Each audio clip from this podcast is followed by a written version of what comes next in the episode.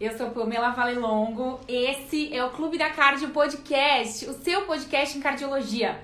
Hoje eu tenho um convidado muito especial conversar com um residente da diretoria da Associação dos Residentes de Cirurgia Cardiovascular. Adinaldo Maia, bem-vindo, meu amigo. Tudo bem, Pam? Tudo ótimo. Como é que você tá nessa segunda-feira?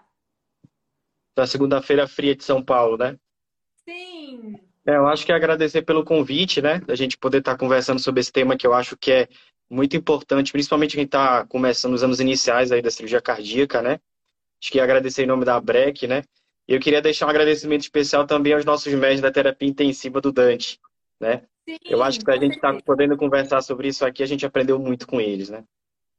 Com certeza. A gente valoriza demais nossas raízes, né, Adinaldo? Eu conheci o Exatamente. Adinaldo. Eu conheci o Adinaldo lá enquanto eu era R2 da, da cardio do Dante. O Adinaldo tinha acabado de chegar.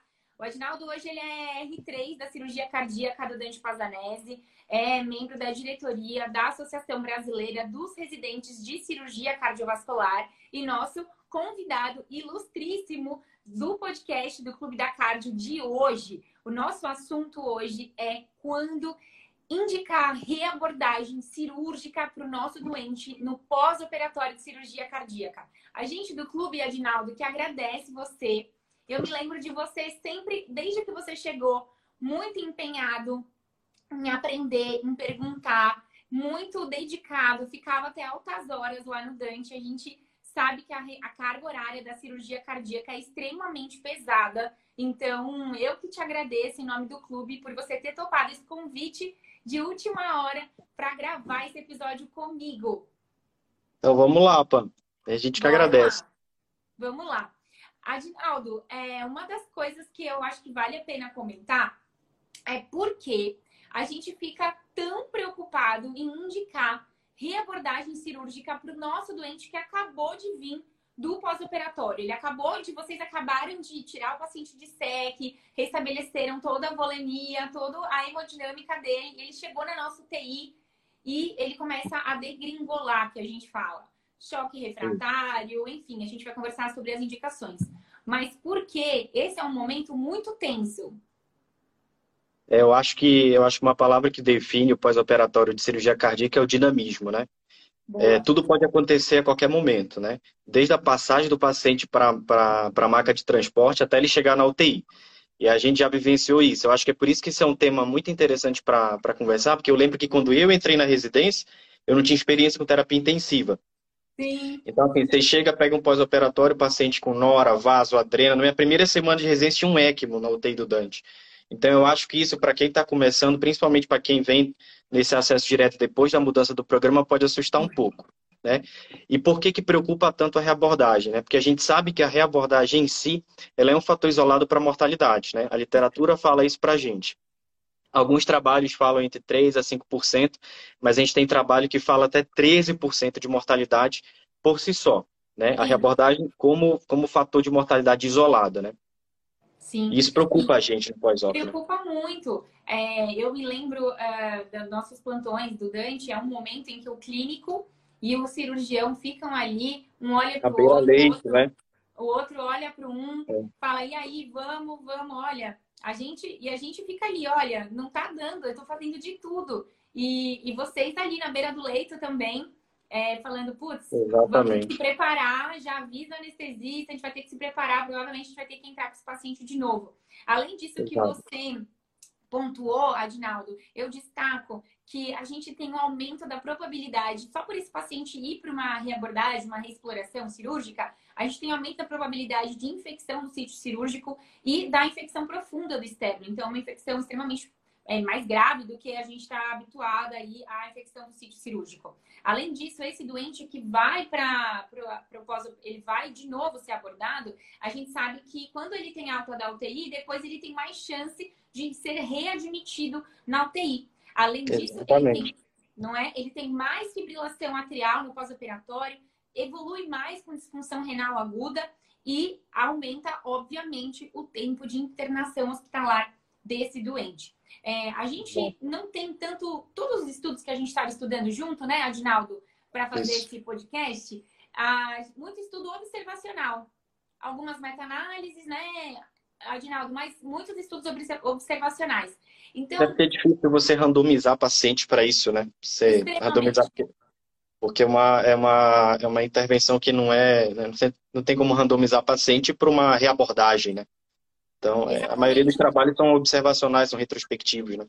Exato. Então, isso, isso traz para a gente algumas dificuldades. A gente consegue associar, mas a gente não consegue estabelecer causalidade. Por isso que eu vou falar várias vezes na nossa live, maior chance, maior risco, provavelmente. Aí vocês vão falar, mas a PAN, a PAN só fica em cima do muro, o Adinaldo, ah, eles não estão falando os números corretamente ou dando um sim, um não. Porque justamente, gente, os perfis dos pacientes que saem do, da cirurgia e precisam de reabordagem, eles são diversos, né? Mas, Adinaldo, a gente sabe, vamos lá, alguns fatores de risco que contribuem, que eu já posso pensar que esse doente pode ser que ele precise ir para uma reabordagem?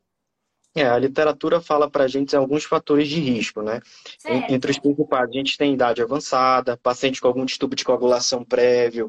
A gente sabe que pacientes submetidos à cirurgia de urgência e emergência têm um risco maior de complicar no pós-operatório. Dentro dessas complicações, a reabordagem. Paciente com disfunção renal prévia, é, e principalmente procedimentos combinados. Né? A gente vai falar mais para frente, mas a gente sabe que quando a gente faz, por exemplo, uma cirurgia de troca valvar e uma cirurgia de revascularização combinada no, na mesma cirurgia, esse paciente tem um risco maior de ser abordado, sangra mais, né? E as próprias reoperações em si, paciente que já foi, já está numa segunda, numa terceira troca valvar, esse cara é aquele que a gente tem que assinar, é, tá com a luzinha vermelha ali para no pós-operatório. Né? Perfeito. Você falou brilhantemente a luzinha vermelha. Por quê? Quando a gente fica para receber lá no plantão o paciente que vai chegar do, do, da cirurgia, a gente já leu a história, é, acessou ali se ele tem disfunção ventricular prévia, todos esses fatores de risco que você comentou, a gente já acessou antes e você falou muito bem. A gente sabe que aquele doente em específico que vai fazer uma cirurgia combinada, ou ele vai operar pela segunda, terceira, quarta vez, o que não é tão incomum assim nos nossos hospitais é, de grande volume como a gente tem lá no Dante, a gente sabe que esse doente tem chance de complicar mais. Então, a gente da UTI clínica, intensivismo, os nossos amigos intensivistas, a gente fica, como você falou, com a luzinha vermelha ligada já equipe de enfermagem, fisioterapia, todo mundo fica ligado, porque na hora que a gente receber esse doente, a gente sabe que a gente tem que ficar ali na beira do leito, olhando para os monitores, às vezes até, Adinaldo, já a gente já conversa antes, ah, meu cachorro, a gente conversa vivo, né? antes, né? é, Moana, a gente às vezes conversa antes, né, Adinaldo, e fala assim, ah, o que, que vocês acham de a gente já deixar um SWAM? Sair da, da cirurgia com um SWAM para a gente conseguir entender melhor se ele piorar, se ele evoluir com choque, para a gente conseguir manejar melhor esse doente lá no pós-operatório. Então, isso é muito importante quando o Edinaldo falou da luzinha vermelha, porque estar preparado no pós-operatório é fundamental. Você não tem tempo de agir, né, Edinaldo? Você falou dinamismo. É. A gente, a gente já teve parada, a gente já teve parada no elevador, né? A gente já teve parada passando o paciente pro, pro leito, a gente já teve parada chegando na UTI. Então, tudo pode acontecer, né? Já teve sangramento aumentado passando o paciente para o leito, né? Então, eu acho que é, a dinâmica desse pós-operatório é diferenciada, né? Sim. E é bonito também, né, Adinaldo, que eu acho muito interessante esse trabalho em equipe. É... A gente não faz nada sozinho, de a maneira geral, no hospital. Mas... A ventilação mecânica já está pronta, a equipe de fisioterapia já, já deixou organizado, né? a equipe de enfermagem, os técnicos ajudam a gente na monitorização e passagem do paciente para o leito, né? E ajudam a gente também quando está acontecendo alguma coisa. Doutor, o paciente com hipotensão, doutor, o paciente taquicárdico, né? Exato. Então, a equipe multiprofissional no pós-operatório é fundamental. Fundamental. A gente deixa aqui o nosso abraço a toda a equipe multiprofissional que trabalha com a gente é, que sem a expertise delas e o empenho delas e deles, a gente não faria um pós-operatório excelente como a gente consegue fazer e tenta fazer em todos os plantões, né, Adinaldo? É, Exatamente. eu queria saber, Adinaldo, se, já que a gente está falando assim, qual que é a nossa ideia? Quando a gente fala, bom, Pan, será que reabordar o paciente é o problema? Ou é por ele estar necessitando dessa reabordagem aqui? Isso é o problema. Porque será que seria nessa ideia? Será que seria interessante postergar, Adinaldo, a reabordagem, a reexploração? Exemplo, eu estou diante de um paciente que apresentou um sangramento ali, não aumentado logo de cara, mas ele sangrou na primeira hora 100, 150 ml. Eu estou de olho, estou preocupada, estou é, checando a, a, coagulação, mas eu começo ao longo do tempo é, perceber que talvez esse doente vai evoluir de maneira desfavorável. E aí, a hora de eu decidir, de eu decidir se esse doente tem que ir mesmo para cirurgia ou não, eu fico com medo, eu fico insegura e eu deixo para depois, eu espero mais algumas horas qual é a sua opinião sobre esse, essa decisão de postergar? Eu acho, eu acho que o primeiro conceito que a gente tem que ter em mente é o conceito de sangramento aumentado, né? O que é sangramento ah. aumentado no pós-operatório? E isso a, a, literatura varia um pouco, né? Alguns, alguns, algum, algum material que eu estava preparando, lendo sobre isso, né? Sobre esse pós-operatório, fala que quando você tem um sangramento acima de 2 ml, 2 ml quilo hora, isso já, é, isso, isso já é sangramento aumentado. Quando você tem, por exemplo, uma drenagem súbita de 300 a 500 ml, ou quando você tem, sei lá, um litro ou 1.500 ml, isso está escrito, no, está escrito nos livros, né? Sim. Então, esse conceito de sangramento aumentado é importante ter em mente. Que o paciente Perfeito. pode manter ali 100 ml, 100 ml, 100 ml, e, sei lá, depois de duas ou três horas ele parar o sangramento. Agora, quando você tem, assim, um paciente, por exemplo, de 70 quilos, você tem 200, 200, 200 esse paciente está com sangramento aumentado. Perfeito, então, perfeito. diante disso, diante da identificação do fato que a gente tem um paciente com sangramento aumentado, a gente, vai, a gente vai tomar nossas condutas. Né? Checar os exames iniciais quando o paciente chega na UTI. Você faz o eletrocardiograma, você faz a raio mas você sempre pede o seu coagulograma. Você vê Sim. como é que está a plaqueta do paciente, você vê como é que está o fibrinogênio, você vê como é que está o RNI. Esses pacientes pós-SEC, pós eles fazem muita, fazem muita é, redução de fibrinogênio, né? Perfeito. Alguns e, e plaquetopenia também. E principalmente se o paciente já tem algum tipo de disfunção prévia. Se o paciente tem uma disfunção hepática prévia, se o paciente tem uma disfunção renal prévia, e a gente tem que correr atrás para tentar corrigir. E se mesmo eu corrigindo os distúrbios de coagulação que eu tenho nesse pós-operatório, o paciente mantém sangramento aumentado, aí você começa a questionar a sua indicação.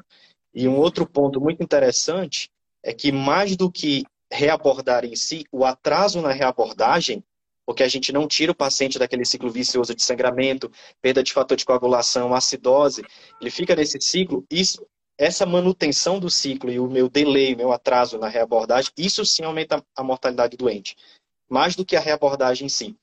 Então, a, eu acho que a análise clínica do doente, a análise laboratorial e a, e a, e a decisão ali entre, entre a, equipe assistente da UTI e a equipe da cirurgia, para definir o time correto, é, eu acho que é o ponto fundamental. Perfeito, muito bem pontuado. É um momento crítico, mas é um momento que a gente tem que tomar decisão. Exatamente. E, e acho que a gente, nós somos bem treinados com isso, tomada de decisão na residência, nossa residência de cardiologia e na de vocês da cirurgia também, porque a nossa prática é baseada em decisões difíceis. Então, abordar, não abordar, né? E diversas vezes a gente já se viu nessa situação lá no pós-operatório, na nossa querida Hope, lá do Dante. Exatamente. E eu queria saber uma curiosidade, Adinaldo, da cirurgia, dos nossos amigos cirurgiões. Quais são as dificuldades cirúrgicas, tecnicamente falando, para esse paciente ser reabordado? A gente vai recanular novamente, colocar em SEC novamente, parte de sutura, como que, que dificuldades vocês encontram na hora de reexplorar esse paciente? É, eu acho que se eu tivesse que pontuar algumas dificuldades, eu acho que o primeiro ponto é a retaguarda, a equipe, né? Você tem que ter equipe de anestesia pronta, você tem que ter equipe cirúrgica assistente pronta, né? Chamar instrumentadora se for necessário. Às vezes o próprio residente vai para a guerra junto, né? E o pessoal da perfusão também tem que estar tá, tem que tá, tem que estar tá ciente, né? Eu acho que o segundo ponto é transporte. Né? A depender do serviço, o centro cirúrgico às vezes fica um pouco distante da UTI. Então, tem em mente que a gente vai transportar um paciente que está entubado, sedado, com droga vasoativa e às vezes com dispositivo de assistência ventricular. Às vezes o paciente está com balão intraórtico, né?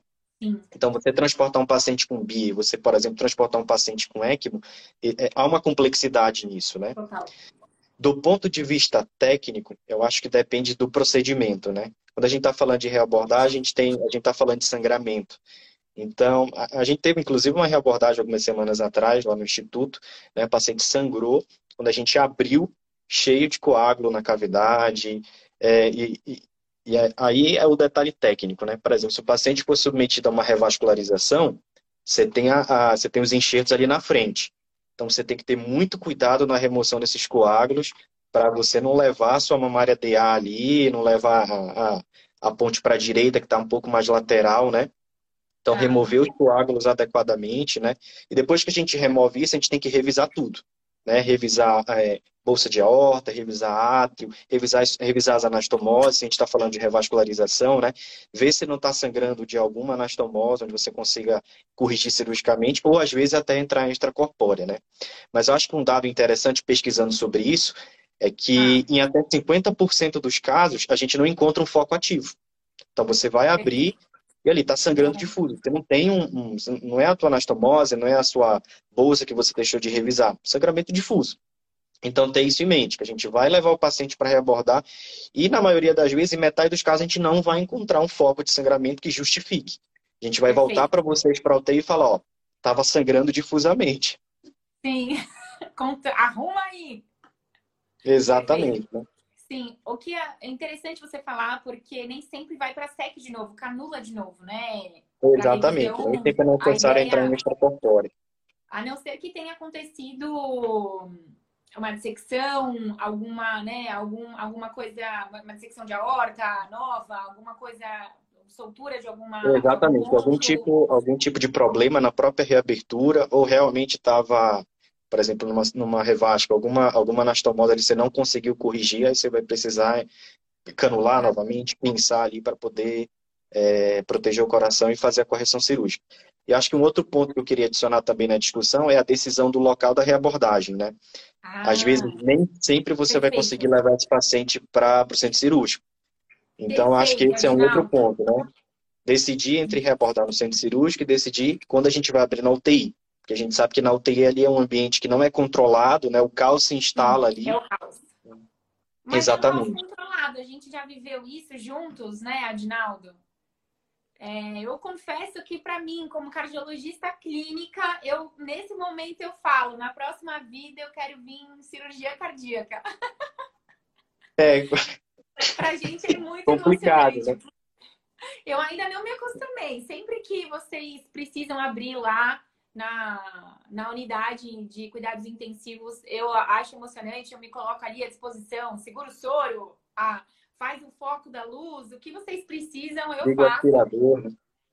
Liga o aspirador, o que é. vocês precisam, eu faço, porque é uma situação caótica. Mas o que motiva, por exemplo, Adinaldo, eu imagino que seja a grande instabilidade, a dificuldade, inclusive, de transportar o doente, né? Exatamente, né? Paciente, em, às vezes a gente pega um paciente em PCR, né? Onde Sim. você tem ali um tempo para abrir o paciente, né? E o paciente na iminência de parada, né? Perfeito. Paciente com, com droga vasoativa eh, com doses elevadas, né? Onde o paciente está super hipotenso, você não vai ter tempo para transportar para o centro cirúrgico. Então você vai ter que abrir na UTI, que é aquilo que a gente discutiu, né? O atraso na reabordagem aumenta a mortalidade desse paciente do que a própria reabordagem em si. Então a gente não pode atrasar, a gente tem que tomar a decisão. Dá para transportar? Cirurgia é muito objetivo, né? É, dá para transportar, vamos levar para o centro cirúrgico. Não dá tempo, vamos abrir aqui. Perfeito. Eu costumo dizer no meu aprendizado desde a época da clínica, Adinaldo, que um bom, um bom clínico aprende habilidades cirúrgicas e um bom cirurgião aprende habilidades clínicas.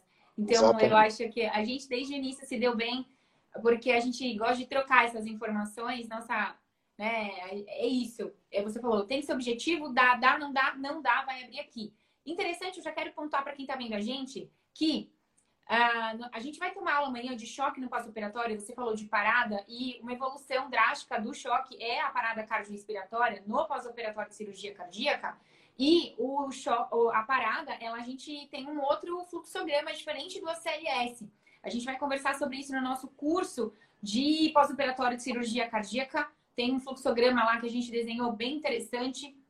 E para quem tiver interesse, amanhã a gente vai dar essa aula da Masterclass de choque no pós-operatório. Então, lá no YouTube, 8 horas da noite, não percam, porque a gente vai falar disso e muito mais. PCR no pós-operatório é diferente e diversas vezes já presenciamos isso lá na nossa UTI. Às vezes com bons resultados, eu acho que isso é muito interessante. Vocês, todo mundo se empenha muito nesse paciente que acabou de sair da cirurgia, a gente se desdobra toda a equipe. Isso é muito legal.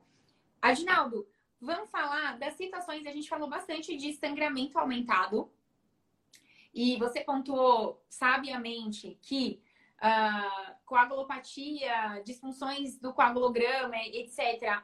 Às vezes a gente precisa, na verdade, a gente precisa identificar o que está acontecendo para tratar, às vezes, inclusive antes de vocês levarem, né, para abordagem. Então, se é fazer plasma, enfim, a gente precisa.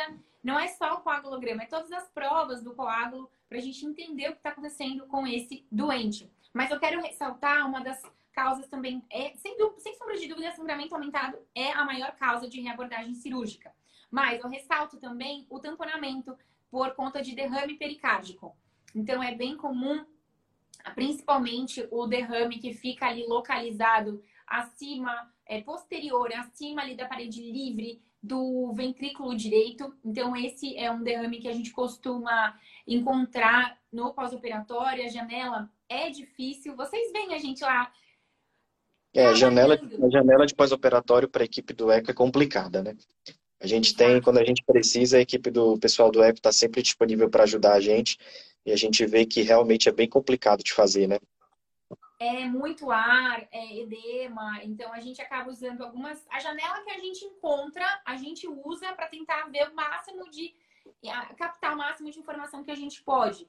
Uma das coisas que eu ressalto é que a gente, na, no eco e na intensiva, a gente gosta muito de parâmetros. A gente quer avaliar a hemodinâmica, fazer débito cardíaco, índice cardíaco. Gente, o pós-operatório é uma situação um pouco diferente. A gente usa muito parâmetro subjetivo. Parâmetro subjetivo depende da experiência de quem está examinando. Então, não, não dá para você, dependendo da janela que você tem, você não consegue fazer os débitos, uh, débito cardíaco, fazer parâmetro de Swan-Ganz com o eco, como a gente costuma fazer em outras situações pode ajudar, sim, é, entender como faz esses parâmetros, mas eu adianto que nesse momento do pós-op, a avaliação subjetiva ela ganha um grau maior de atenção. Então, além do derrame pericárdico que acontece, ele é responsável por cerca de 10, 15%, né, Adinaldo? Ah, então, é sangramento, para quem está ouvindo a gente, sangramento, mais, de longe, o mais frequente que a gente acaba encaminhando para a cirurgia, derrame pericárdico e combinação desses dois fatores, obviamente, está sangrando muito, drena, é, é, fica lá no, no, pericárdio e a gente vai, e vai tamponar, pode tamponar. Isso. E também o choque. Às vezes a gente está diante de um choque muito refratário, iminência de PCR, e a gente acaba tendo que reabordar, né, Adinaldo? É, acho que do ponto de vista prático, a gente ali na UTI, eu acho que é interessante pro a gente acho que é interessante a gente notar é, um ponto, né? A primeira é olhar esse paciente com sangramento aumentado, dá uma olhadinha no dreno, né? Para o pessoal que está que tá ali na, na vivência prática, né?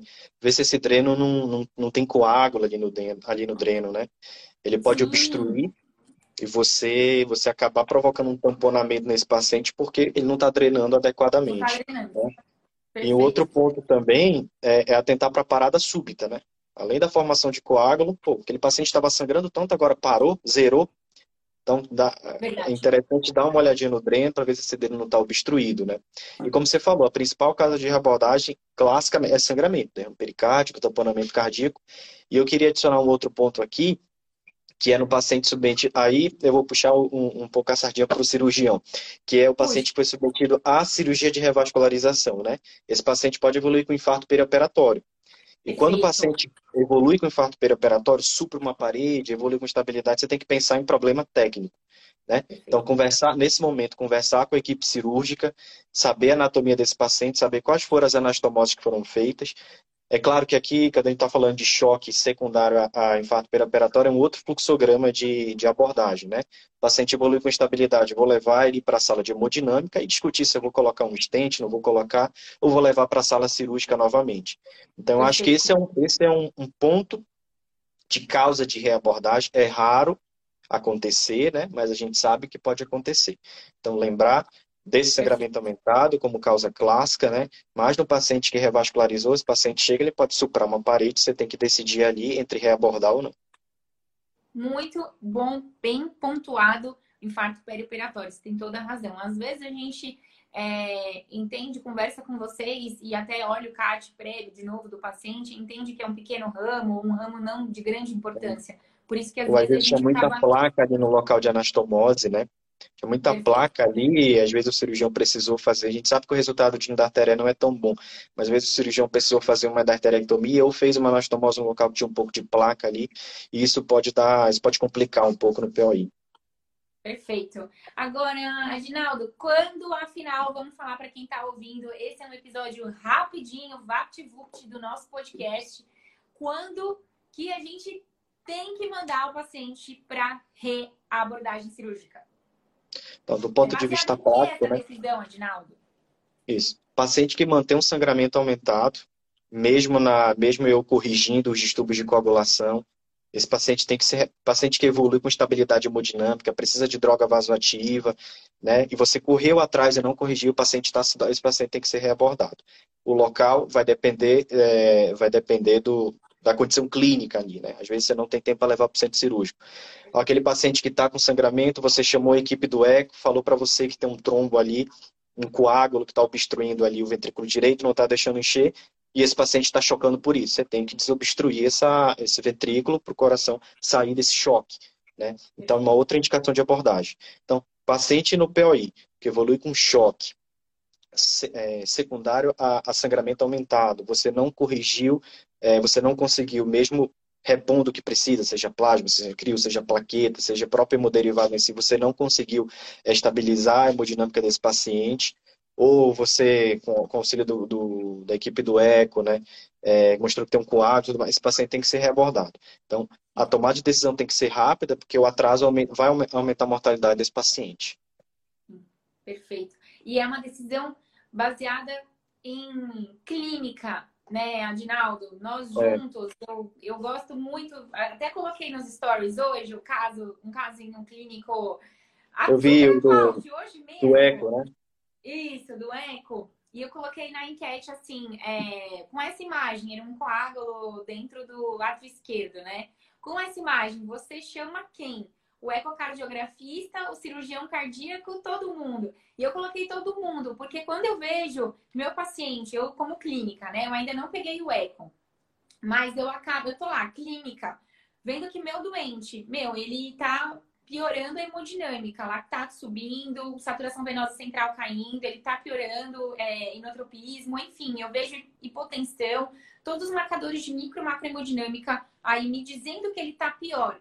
E eu preciso tomar uma decisão, vou chamar o eco, mas eu já ligo para o meu cirurgião do paciente. Ali no Dante, a gente está um do lado do outro, está todo mundo junto no plantão.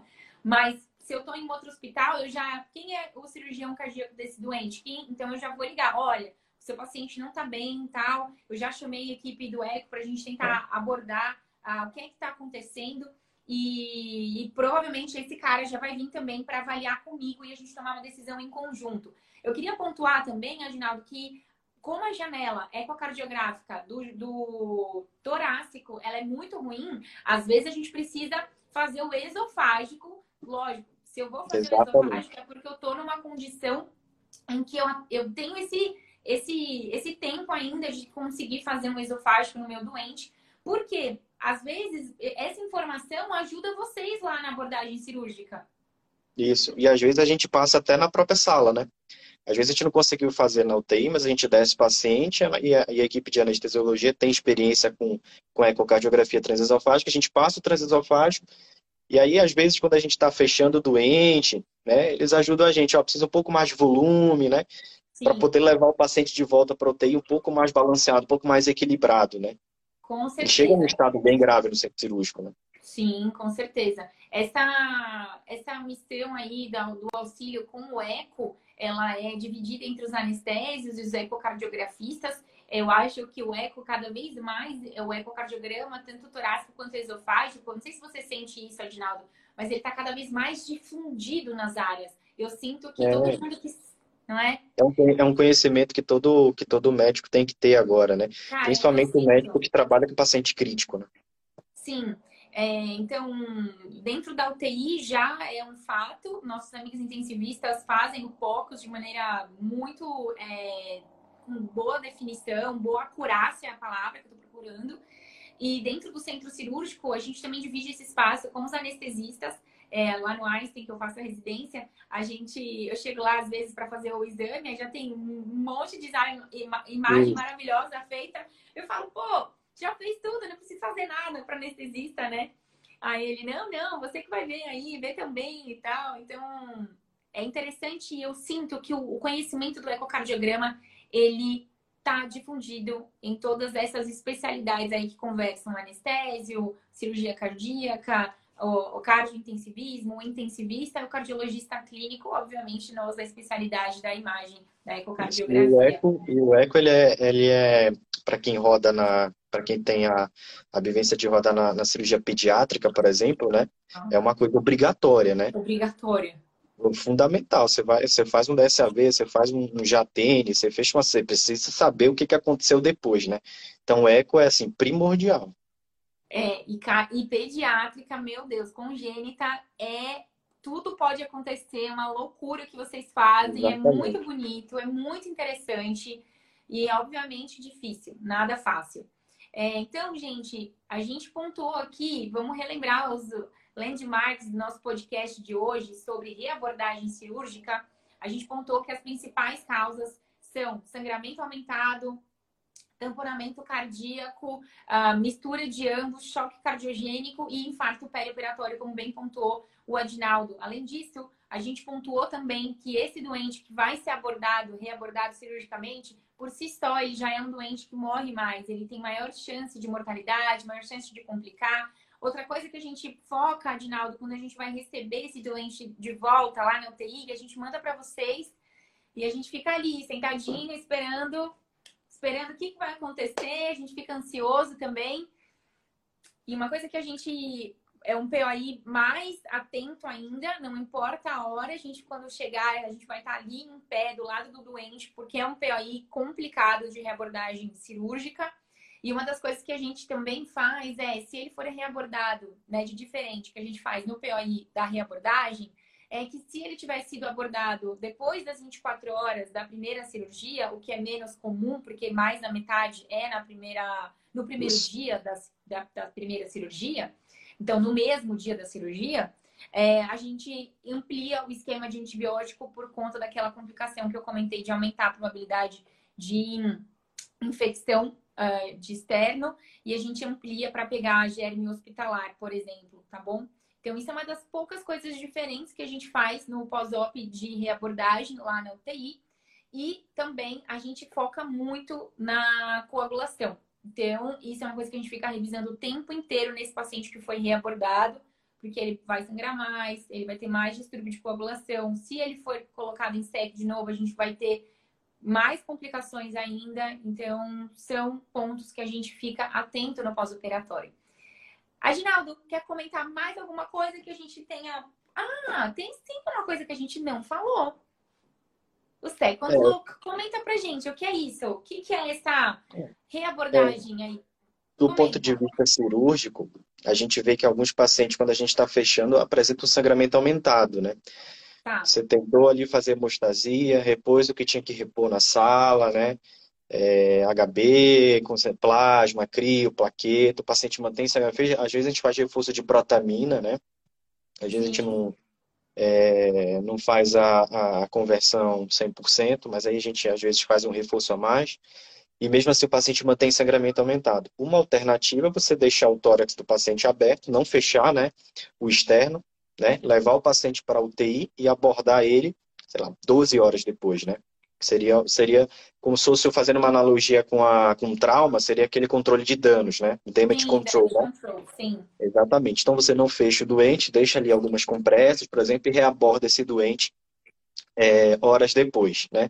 É, a gente estava conversando sobre isso, né? Tem um trabalho interessante a gente pode compartilhar com o pessoal aí depois se, se tiver interesse. Né? Tem um trabalho do John Hopkins sobre isso, em que eles compararam pacientes entre, comparando grupos entre reabordagem planejada e reabordagem não planejada. E o que você esperaria desse trabalho é que numa reabordagem não planejada, esse paciente teria uma mortalidade maior. E, na verdade, o trabalho não encontrou diferença entre os grupos. Né? O endpoint primário do trabalho foi mortalidade pelo conceito do STS, né? E não houve diferença entre os grupos em termos de mortalidade. E nem, e nem quando eles avaliaram os desfechos secundários, por exemplo, disfunção renal, AVC. É, é claro que esse paciente teve um tempo de intubação maior, porque eu levei ele para a UTI para poder remodelar, ele vai continuar intubado. Mas é interessante que não, que não teve diferença de, de mortalidade. Então, quando você tem um paciente com sangramento aumentado, é factível você levar esse paciente para a UTI com o tórax aberto. Né? Você coloca um PET ali em cima, claro, né? Leva o paciente para UTI e reaborda ele, ó, é, em geral, 12 horas depois, né? Tira ali e fecha, né? Isso é uma, isso tá, isso tá descrito na literatura, isso a gente faz na prática alguns pacientes, né? E é factível de, de ser feito, né? Fazer esse second loop. Tá. Perfeito. Perfeito. É, eu não conhecia essa segunda. Não é tão comum, né, Adinaldo? É muito raro de acontecer. A gente vê isso, a gente já fez isso em alguns pacientes do, no próprio instituto, mas assim, é uma, uma opção extrema, né? Isso é uma coisa não tão frequente, né? Mas a gente, a gente faz sim também. Perfeito. Olha, eu quero agradecer. Vamos encerrar nosso podcast, Adinaldo? Vamos, vamos encerrar. Acho que já. Acho que a aula completa vai ser essa semana, quando vocês vão discutir POI, né? É, a gente vai falar de choque no POI, mas olha, fala completar pós-operatório é uma missão que acho que é impossível, né? É, exatamente, é muita coisa para falar, né? É muita é coisa muita, muita e coisa. às vezes a gente tem dados diferentes dos serviços, porque depende de experiência do cirurgião, depende de, de técnica cirúrgica, depende de material utilizado, depende de Exato. perfil de paciente, né, Adinaldo? Então, são dificuldades. É, os resultados operatórios às vezes são diferentes entre os serviços, né? A mortalidade às vezes é diferente entre as instituições, né? Então é por isso que é até difícil você fazer trabalho e discutir sobre isso, né? Entre, entre, entre os lugares, né? A experiência conta muito às vezes. Conta muito.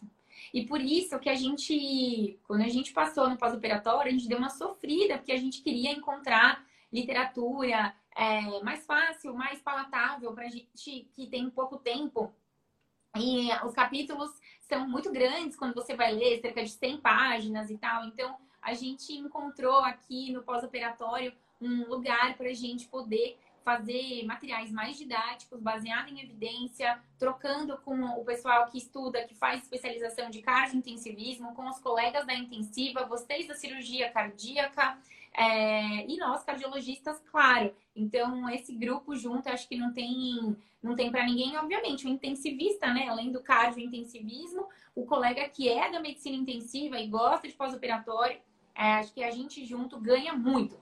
Bom, eu encerro esse nosso episódio de hoje e eu quero agradecer à Associação Brasileira dos Residentes de Cirurgia Cardiovascular. Eu, desde o começo da minha residência de cardio, eu já via os vídeos no canal do YouTube e eles fazem um serviço sensacional de aulas. Tem muita aula naquele canal. É um santo canal. É, acho que a gente agradece também, né, Pan, a oportunidade de estar conversando sobre um assunto que a gente gosta, né? Eu gosto muito de falar sobre pós-operatório. Aprendi muito na, na UTI do, do Dante, né? Aprendi muito com o doutor Davi, aprendi muito com o doutor Bianco, aprendi muito com vocês, né? Fiz amizade com todos os cardiologistas, com todos os residentes. E a gente, Sim. como passa tanto tempo lá, acaba vendo gerações se formando, né? Então é, é, é, muito legal trocar, trocar, trocar essa ideia, né? E representar aqui a BREC também, né? Eu acho que é, a gente agradece a oportunidade, né? O Virtual Meet continua, né? A gente deve ter um Virtual Meet aí no próximo mês. E no legal. ano que vem a gente tem, a gente tem ideias aí para mudar o formato dele e a, a, é, tentar agregar mais residentes aí, né? Porque acho que essa é a função da associação, né? Perfeito. Eu sinto falta da gente ter uma associação dos cardiologistas clínicos, dos residentes. Eu acho que vocês fazem um trabalho espetacular. É, os, ah, os, residentes unidos ah, conseguem aprender mais, conseguem ter um poder para audiência. Exatamente, circular, né? E criar, criar ferramentas, né? Pra... E eu acho que é isso, o conhecimento ele tem que ser divulgado, né? Cara, você tem que aprender, você tem que continuar estudando e compartilhar conhecimento com todo mundo, né?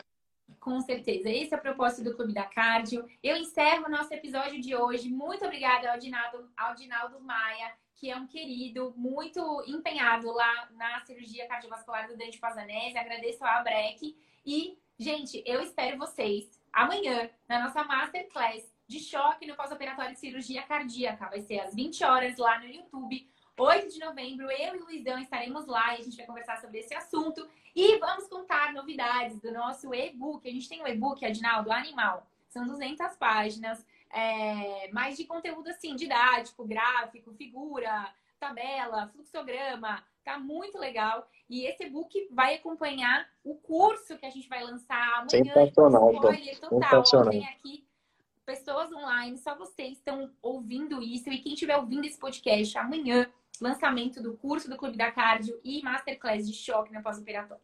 Aginaldo, um beijo, um abraço.